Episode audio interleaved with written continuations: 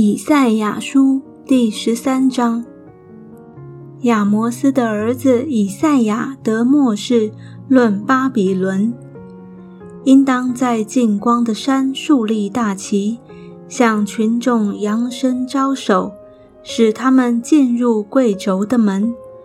我吩咐我所挑出来的人，我招呼我的勇士，就是那金夸高傲之辈。为要成就我怒中所定的，山间有多人的声音，好像是大国人民，有许多国的民聚集轰嚷的声音。这是万军之耶和华点齐军队，预备打仗。他们从远方来，从天边来，就是耶和华并他恼恨的兵器。要毁灭这全地，你们要哀嚎，因为耶和华的日子临近了。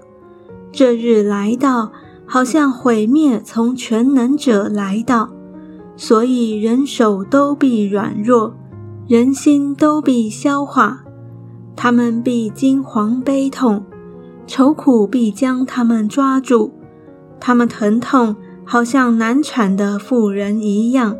彼此惊奇相看，脸如火焰。耶和华的日子临到，必有残忍、愤恨、烈怒，使这地荒凉，从其中除灭罪人。天上的众星群宿都不发光，日头一出就变黑暗，月亮也不放光。我必因邪恶刑罚世界。因罪孽刑罚恶人，使骄傲人的狂妄止息，制服强暴人的狂傲。我必使人比金金还少，使人比俄斐纯金更少。我万军之耶和华在愤恨中发烈怒的日子，必使天震动，使地摇撼，离其本位。人必像被追赶的鹿，像无人收据的羊，各归回本族，各逃到本土。凡被仇敌追上的，必被刺死；凡被捉住的，必被刀杀。他们的婴孩必在他们眼前摔碎，他们的房屋必被抢夺，他们的妻子必被玷污。我必激动米底亚人来攻击他们。米底亚人不注重银子，也不喜爱金子，他们必用弓击碎少年人，不怜悯妇人所生的，眼也不顾惜孩子。巴比伦素来为列国的荣耀，为加勒底人所惊夸的华美，必像神所倾覆的索多玛、俄摩拉一样。